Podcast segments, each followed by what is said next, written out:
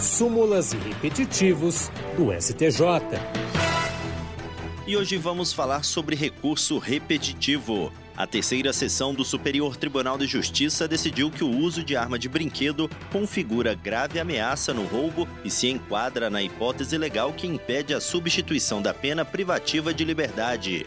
Essa decisão foi tomada sob o rito dos recursos repetitivos, cadastrada como tema 1171. Isso significa que ela vai servir de base para os demais tribunais do país quando julgarem casos com idêntica questão.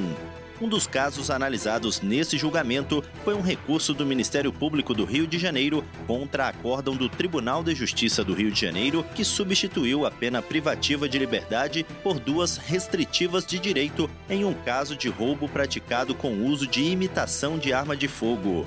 No momento do crime, o réu entrou em uma agência terceirizada dos Correios com a imitação da arma, imobilizou as pessoas e retirou 250 reais do caixa, mas foi preso em flagrante logo depois.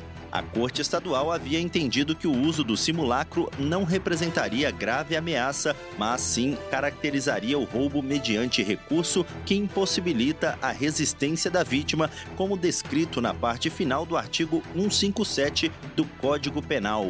No STJ, o colegiado da terceira sessão deu provimento ao recurso. Para o relator, ministro Sebastião Rei Júnior, o acórdão do Tribunal de Justiça do Rio de Janeiro contrariou o posicionamento consolidado da doutrina e da própria jurisprudência do STJ. Ele explicou que a simulação do uso de arma de fogo durante a subtração configura a grave ameaça caracterizadora do crime de roubo, pois essa conduta por si só é suficiente para intimidar a vítima. Do Superior Tribunal de Justiça, Tiago Gomide súmulas e repetitivos do STJ.